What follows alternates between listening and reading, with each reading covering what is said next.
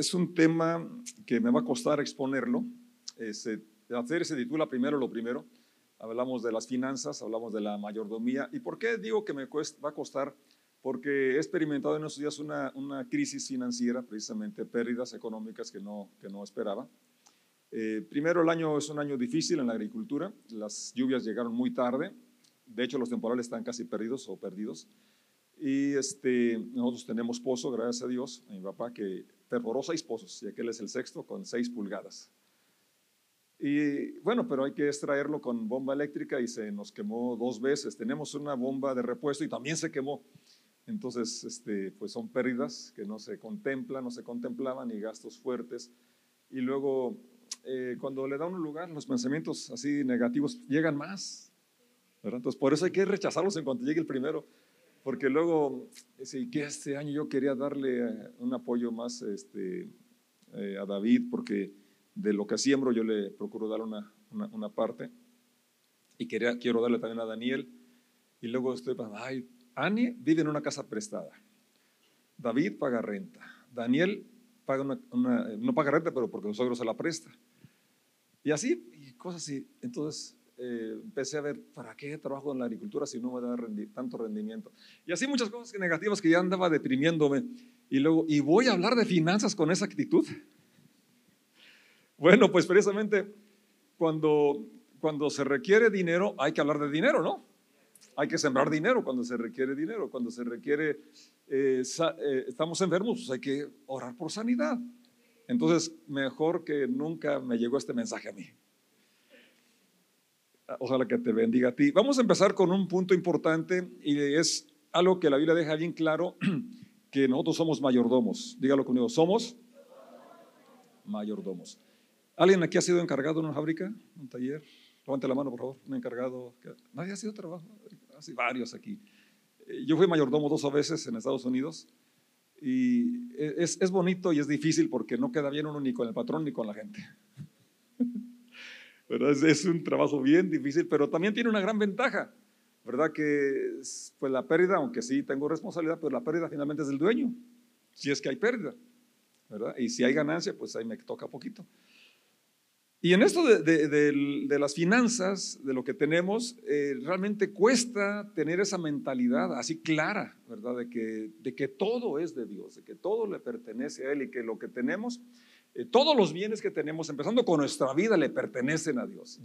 Cuando llegamos a ese concepto realmente, vamos a traer descanso, porque Dios nos va a demandar de lo que no nos ha dado, sino solamente de lo que nos ha dado. Entonces, el problema es cuando tenemos y no queremos compartir, ¿verdad? Cuando somos de Monterrey, pero aquí somos de Guanajuato. Somos de casa de oración. Somos generosos.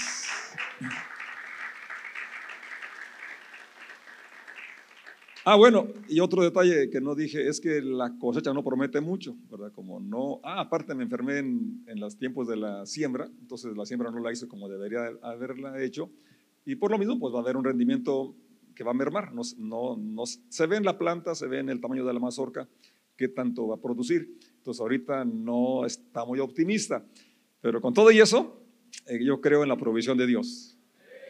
Y soy solamente mayordomo. Y mi mi responsabilidad es administrar lo poquito o lo mucho que Dios me dé.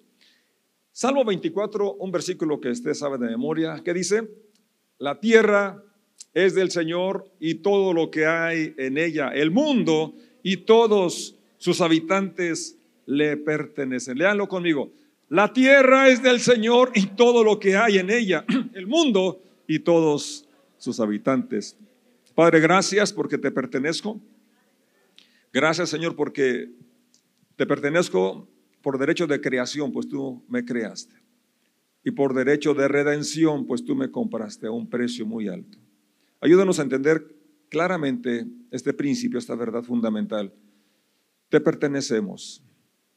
Y muchas gracias.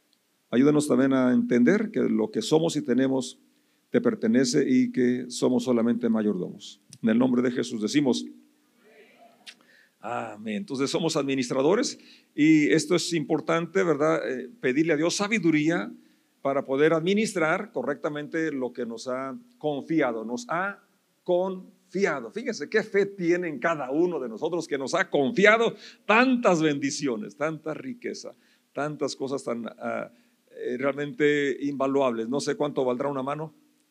¿Alguien la quiere vender? ¿Cuánto valdrá un ojo? ¿Eh? ¿Verdad que somos ricos?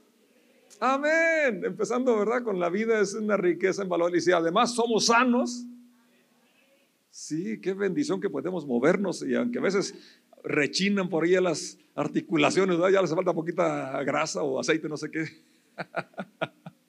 Estaba la maestra de educación física enseñando a los niños a, a hacer sus sentadillas ahí. Dice, maestra, ¿y cómo le hago para que rechine? la maestra estaba haciendo las sentadillas y la niña aprendió el movimiento, pero no le rechinaba la rodilla. Bueno, es el desgaste natural, ¿verdad? Ya en su momento le van a... Pero con todo y eso que los huesos ya no quieren dar al 100, con todo y eso todavía puedo correr un poquito y caminar mucho, gracias a Dios. Entonces, somos ricos, muy bendecidos, eh, una familia amada, esta congregación y la familia también natural, ¿verdad que sí? La familia extendida, no se diga, tengo la dicha de tener a mis padres y mis hermanos, hermanas. Entonces soy afortunado, soy un ganón. Ahora el, asunto es, eh, al dar, un administrador tiene que dar cuentas, ¿es cierto? Tiene que entregar cuentas, cuentas claras. Entonces aquí el asunto es, ¿qué cuentas voy a entregar? Si hoy te pidieran cuentas de tu mayordomía, ¿cómo saldríamos bien librados? ¿Saldríamos que nos felicitarían? Yo espero que sí.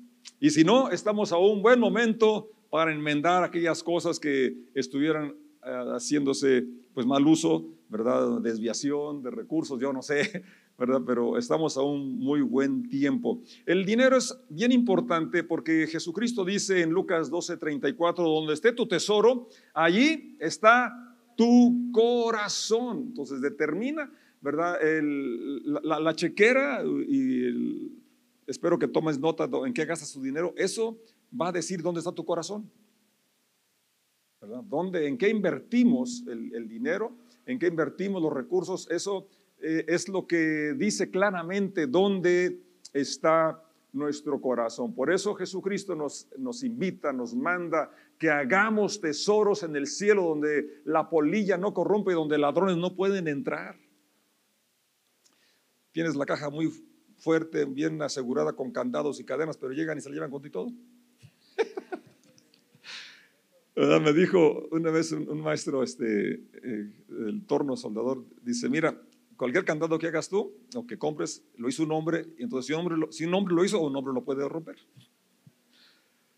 Pero en el cielo allí no hay forma de que se lo roben, ¿verdad? De que se devalúe, ni nada de eso, sino todo, todo lo contrario. Entonces, por eso es importante este tema, ¿verdad? De que el dinero determina, ¿verdad? Lo que, lo que hacemos y donde esté nuestro tesoro, ahí estará nuestro corazón y queremos que esté en el reino de Dios. Por eso, ¿verdad? Eh, hemos estado aprendiendo a orar y cuando oramos que el pan nuestro de cada día nos lo dé hoy, estamos conscientes de que Dios quiere proveernos en todo. Él tiene interés de que seamos personas prósperas. Desde la creación, usted ve, nota cuando dice que Dios creó al hombre a su imagen y semejanza con esa capacidad creativa y es más, le ordena que sean productivos, sean fructíferos, que multipliquen, que, llenen la tierra, que la sojuzguen. Entonces Dios nos dio desde el inicio esa habilidad, esa capacidad de progresar, de desarrollar. No te sientas mal si estás prosperando y creciendo mucho. Más hay que administrarlo sabiamente, sabiendo que somos mayordomos. ¿Cuántos piensan que el dinero es malo? Levanten la mano. Que el dinero es malo. ¿Cuántos creen que el dinero es bueno? No, no es bueno ni malo. El dinero no es bueno ni malo. Lo que es bueno es el uso bueno que se le da. Y se le puede dar mal uso. El dinero es dinero, ¿verdad? Y tenerlo no es malo. Lo malo es que te tenga el dinero a ti. Eso sí, fíjate lo que dice Timoteo, 1 Timoteo 6:10. Pues el amor al dinero es la raíz de toda clase de males. Y algunas personas en su intenso deseo por el dinero se han desviado de la fe verdadera y se han causado muchas heridas dolorosas. Fíjate, entonces el dinero no es bueno ni malo. Amar al dinero, eso es lo malo. ¿Sí? Porque el amar al dinero entonces te va a, guiar a hacer tranza, porque dicen que el que no tranza no avanza, y que tantos dichos y actitudes ¿no? de, de engañar, de fraudes y de por el amor al dinero. ¿Verdad? Que el fin justifica los medios, no es cierto. Si es la avaricia, si es el amor al dinero lo que te hace hacer algunas cosas de engaño y, de situaciones de, robar a otra persona, entonces no, no es, es raíz de todos los males. Ahora, dice, en su intenso deseo, fíjate cómo hay una motivación y lleva a desviar, y aquí habla a los creyentes en Cristo, habla a la iglesia. ¿Se fija? ¿Pueden proyectarlo de nuevo? Porque dice, se han desviado de la fe verdadera. Por favor, proyecten de nuevo el versículo de 1 Timoteo 6, 10, porque yo quiero subrayar bien esto, que nos está instruyendo Pablo a los creyentes, fíjate, ahí está en la pantalla, se han desviado de la fe verdadera. Puedes tener ya la fe verdadera, la sana doctrina, un conocimiento pleno, claro, y si permites que el dinero sea el que te roba o, o lo que te motiva, entonces puedes desviarte de la fe. Entonces es importante ver si estoy llamando al dinero o no. ¿Cierto? Porque tiene la capacidad de desviarme de la fe verdadera. Pero lo otro, otro que sigue, fíjate, también es interesante. Y muchos, perdón, y se han causado muchas heridas dolorosas. Entonces vienen situaciones que pueden causar a la propia persona que ama el dinero situaciones, heridas dolorosas, no unas poquitas, sino muchas es. Entonces, eh, quedamos claro aquí en, este, este, asunto, pero primero, somos mayordomos, segundo, el dinero no es malo, es el uso que se le dé, y si el amor al dinero es lo que nos motiva a hacer lo que hacemos, entonces estamos propensos a de ser desviados de la fe y incluso a causarnos muchos dolores, pero Dios nos libra de eso y estamos aprendiendo cómo ser buenos administradores, ¿así es? Así es. Eh, fíjate cómo no es la cantidad lo que es el problema. Puede ser poco el dinero, pero si es lo que amas, si es tu ídolo, te va a desviar de la fe verdadera y te va a causar problemas, heridas. Así es. Puedes tener mucho y ser generoso y administrarlo como Dios sabe, quiere, consciente que eres administrador, y entonces no, va no van a caer esas situaciones eh, dañinas que puede provocar el amor al dinero. Amar al dinero es que ese dinero ocupa el lugar de Dios, es tu ídolo, es tu protección, es el que abre todas las puertas, como dicen, ¿verdad? Pero la del cielo no. Y, así es, es cierto, ¿no? Entonces lo que estamos llamados a hacer que es amar a Dios por sobre todas las cosas, sobre el dinero también. Otra vez insisto, poco o mucho, porque la cantidad no es lo que determina, sino eh, dónde está el corazón y el uso que se le demos. Y ya lo, lo, dije, eh, es bueno tener dinero, malo que el dinero me tenga a mí. ¿Verdad? Que entonces sería amar al dinero. Entonces tenemos que vivir en comunión con Dios para que su espíritu nos dé esa capacidad de controlarnos a nosotros y controlar al dinero. Un fruto del espíritu es dominio propio. Si lo han leído, ¿verdad? Conmigo ahí en Gálatas, lo hemos leído. Entonces necesitamos esa unción del Espíritu Santo para que nos dé esa capacidad de tener control sobre todo eh, nuestros impulsos, deseos y anhelos, todos encauzarlos para que en todo Dios sea glorificado, que tome control de mi vida, mis decisiones y la forma de utilizarlo si lo tenemos la cantidad que sea, debe ser siempre la motivación de bendecir primeramente a nuestra familia. Pablo dice, hagan bien a todos, principalmente a los domésticos de la fe, o sea, la familia, la iglesia. Entonces, sí es cierto, bendecir a nuestra familia natural, nuestra familia espiritual y nuestros vecinos y todo el mundo ah, que nos rodea, donde podamos alcanzar con lo que tenemos, necesitamos bendecir. Para ahondar un poquito más sobre este punto de la mayordomía, quisiera que leyéramos Hebreos 2.10, que dice de esta manera en la NTV, Dios, para quien y por medio de quien todo fue hecho, eligió llevar a muchos hijos a la gloria. Esa parte es la que quiero que, nada más como para afirmar el primer punto de la mayordomía, habla Dios para quien y por medio de quien fue todo hecho. Eh, esa misma eh, porción de la escritura en la nueva versión internacional. Dice, en efecto, a fin de llevar a muchos hijos a la gloria, convenía que Dios, para quien y por medio de quien todo existe, para quien y por medio de quien todo existe. Y la versión que más conoces, que has leído seguramente, la Reina Valera dice, porque convenía a aquel por cuya causa son todas las cosas y por quien todas las cosas subsisten. Más claro no puede ser, ¿verdad?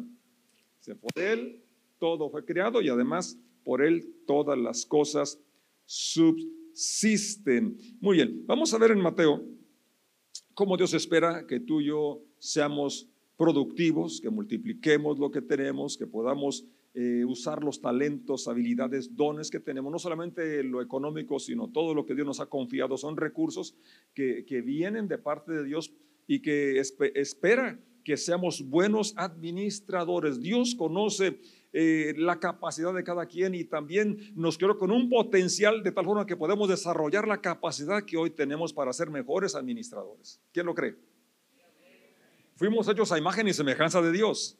Capacidad creativa, de tomar iniciativa, ¿verdad? Con la capacidad de producir. Jesús dijo, mi Padre trabaja y yo trabajo. ¿Y usted? Amén. Dios nos crió. Yo no me imagino, ¿verdad? Eh, eh, una, vida sin, sin, trabajar, la verdad, no sé.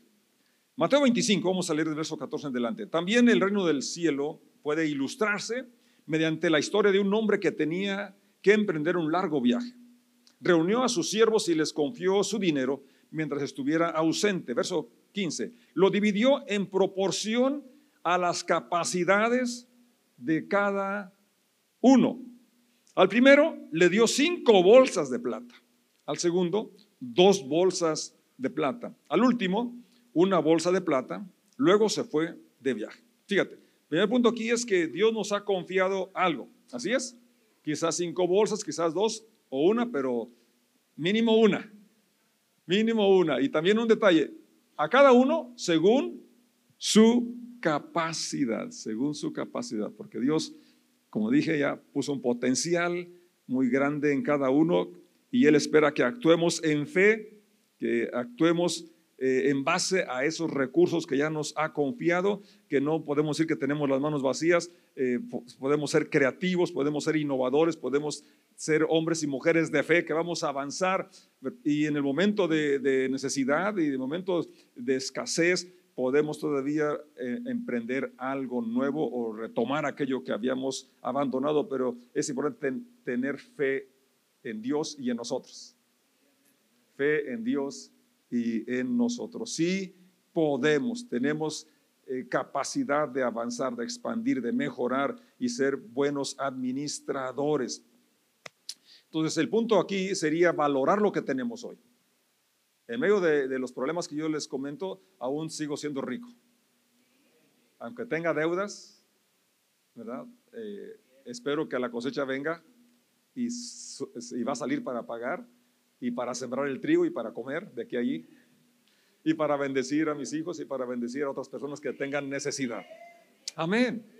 Amén. Eso es.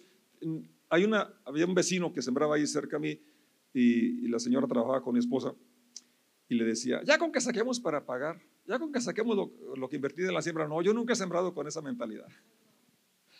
¿Verdad que no? ¿Cómo vas a, sembrar para cosechar solamente para pagar lo que invertiste?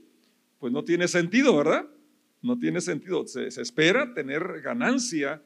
en todos los trabajos y aspectos queremos tener ganancia, ¿verdad? Y porque queremos bendecir a las personas que están cerca de nosotros. Pero empieza pues valorando lo que tenemos hoy. En medio de, de las deudas y problemas que estés atravesando, tienes cosas que valen tenemos cosas que agradecer a Dios, tenemos, y eso es importante. Eh, un punto bien interesante que hay que valorar es la confianza que Dios ha depositado en cada uno de nosotros.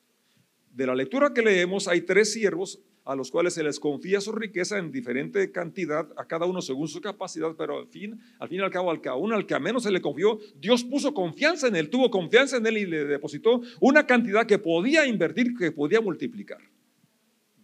Entonces, por muy pobre que pienses que estás, tienes hoy recursos, tienes hoy habilidades, tienes algo que puedes multiplicar y que te va a servir para bendecir a otros que están también a tu alrededor. Verso 16 menciona, el siervo que recibió las cinco bolsas de plata comenzó a invertir el dinero y ganó, ganó cinco más. El que tenía las dos bolsas de plata también salió a trabajar y ganó dos más. El problema es que a veces no salimos a trabajar, ¿verdad? Pero el siervo que recibió una sola bolsa de plata cavó un hoyo en la tierra y ahí escondió el dinero de su amo. Después de mucho tiempo, el amo regresó de su viaje y los llamó para que rindieran cuentas de cómo habían usado su dinero. Un día tú y yo vamos a dar cuentas. Así es. Un día vamos a dar cuentas de cómo utilizamos tantas bendiciones de las que Dios nos ha provisto. El privilegio más grande de conocerlo a Él. Es el tesoro más grande que puede haber. La fe que ha puesto su amor hacia nosotros. Ese es el tesoro más grande. ¿Y, saben qué? Que es lo que el mundo más necesita. De lo que tú y yo tenemos es de lo que más adolece el mundo, de lo que más se necesita. Muchas personas que tú ves a tu alrededor que, que te dan una sonrisa colgate, pero dentro hay un dolor, una soledad, un vacío que no lo llena sino solamente Jesucristo. Y tú y yo contamos con esa bendición. Entonces piensa en eso, quizás tengas una sola bolsa, pero una bolsa suficiente para bendecir a muchas personas que hoy necesitan esa bendición. Lo malo es que algunos lo hacemos como este, ¿verdad? Lo enterró y lo escondió. Verso que sigue. Eh, ¿Dónde me quedé? Verso 19, ¿verdad? Los llamó para que rindieran cuentas. Verso 20. El siervo al cual se le había confiado cinco bolsas de plata se presentó con cinco más y dijo, amo, usted me dio cinco bolsas de plata para invertir. ¿Para qué se las dio? Para invertir. Y él entendió para qué eran, ¿verdad? Tú y yo necesitamos entender también lo que tenemos, cinco, dos o uno, son para invertir. Y he ganado cinco más. El amo lo, lo llevó, lo llenó de elogios, bien hecho mi buen siervo y fiel. Ha sido fiel en administrar esta pequeña cantidad. Ojo, ¿qué dice el amo? ¿Esta qué? Es el que tenía más. Es el que se le confió más. Y sin embargo, el dueño dice: Eso es muy poquito comparándolo con todo lo que yo tengo. y tú le has confiado a ti.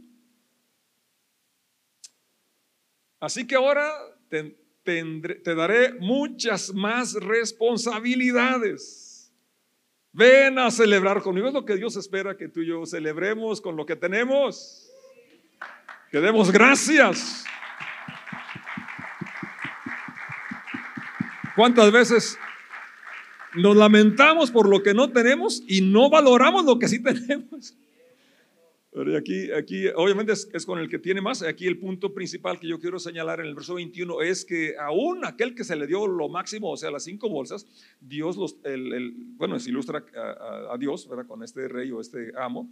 Eh, él, dice, esto, fuiste fiel en lo poquito. La palabra aquí clave es fiel y que hay mucho más. Así es. Entonces, cuando decimos que a lo mejor está por venir, es cierto. ¿eh? 22 se presentó eh, eh, el siervo que había recibido las dos bolsas de plata y dijo, amo, usted me dio dos bolsas de plata para invertir, he ganado dos más. 23. El amo dijo, bien hecho, mi buen siervo fiel, has sido fiel en administrar esta que también era pequeña la cantidad a los ojos del proveedor, del que confía.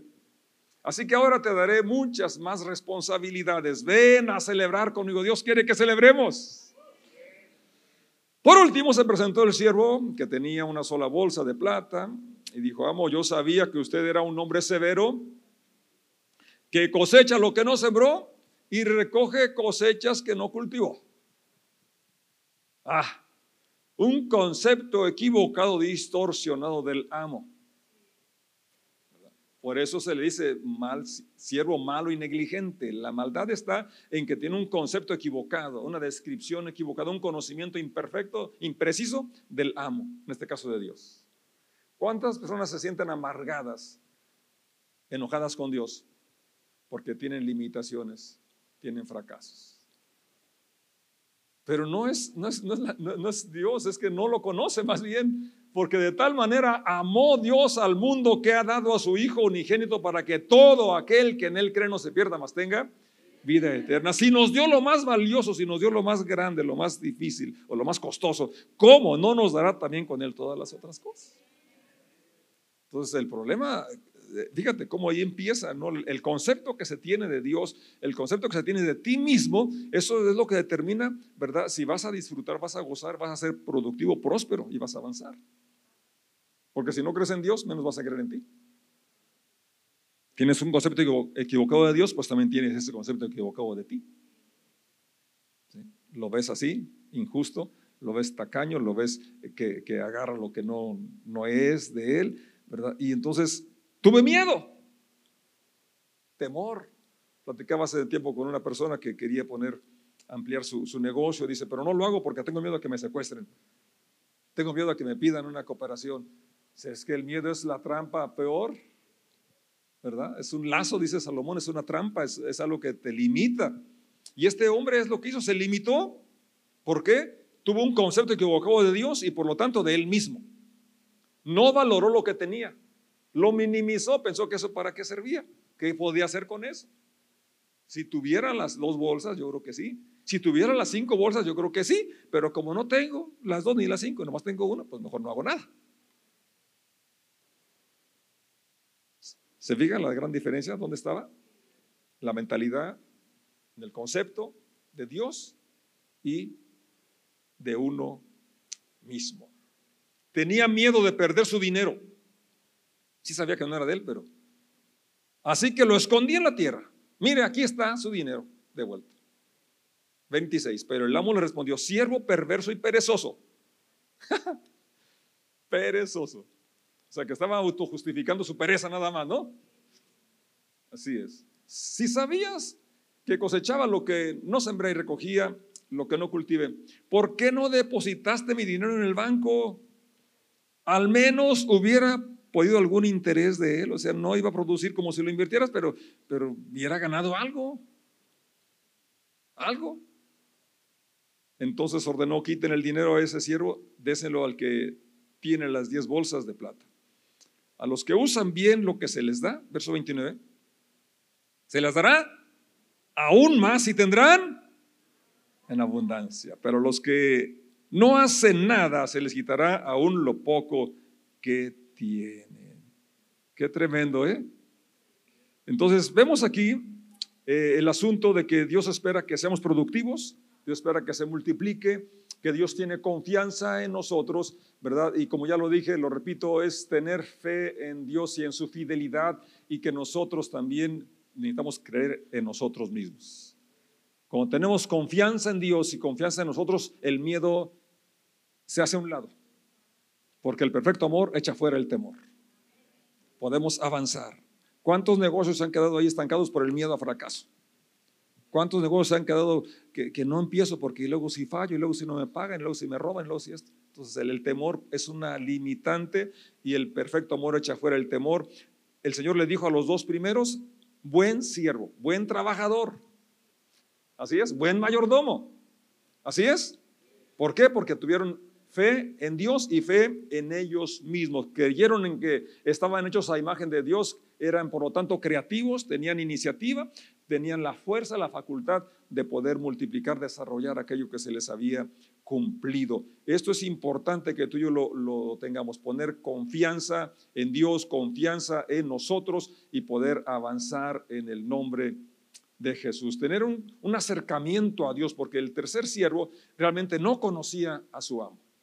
Tenía un, un concepto muy equivocado. Entonces yo te invito a que te acerques más a Dios conozcas a Jesucristo tal como los evangelios lo presentan, ¿verdad? Él dijo, si ustedes siendo malos saben dar buenos regalos a sus hijos, ¿cuánto más vuestro Padre Celestial dará buenas cosas a los que se las pidan? Así es, pues conocer eh, el, el, amor que nos mostró en la cruz, el poder de su resurrección que ahora puede actuar en nosotros, eso nos da confianza, eso nos da fe para seguir en medio de la adversidad, en medio de las limitaciones, avanzar en el nombre de Jesús. Entonces, tener en cuenta que somos mayordomos y vamos a trabajar y que la bendición de Dios se va, a ver en nuestras vidas, que Dios nos ha liberado de la maldición del pecado, la maldición de la pobreza que viene desde la caída, cuando se quiere caminar fuera de la voluntad de Dios, pero para eso vino Jesucristo, para liberarnos de la maldición de la rebelión y ahora poder tener un concepto claro de, su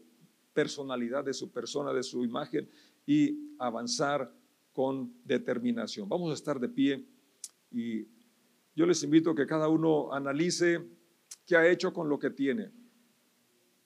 ¿Lo ha valorado? Sus talentos, sus recursos.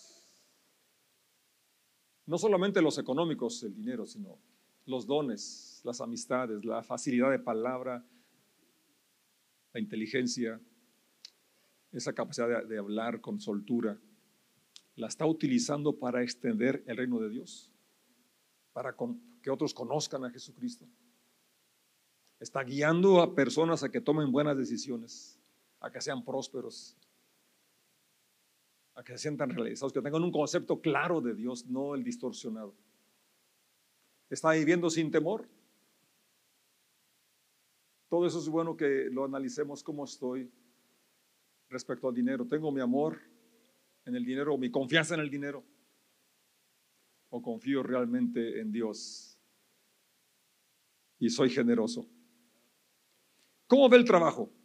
¿Como una bendición o como una maldición?